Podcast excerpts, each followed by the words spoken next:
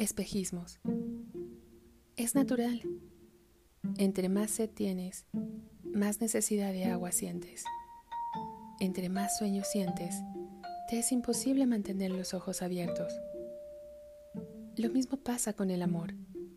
Entre más lo más espejismos se te presentan. No es que esa persona que acabas de conocer es perfecta. Quieres verla perfecta. La necesitas ver así. Tu alma anhela una esperanza y le atribuyes todas las virtudes que poco a poco irás descubriendo son una utopía. Necesitas tanto quien te ame y quien voltea a verte que ignoras inconscientemente la realidad que está frente a ti. Perdonas y omites conductas que en otras circunstancias no lo harías. Comienzas paulatinamente a sanar heridas que no te corresponden y sin querer quedas en segundo plano.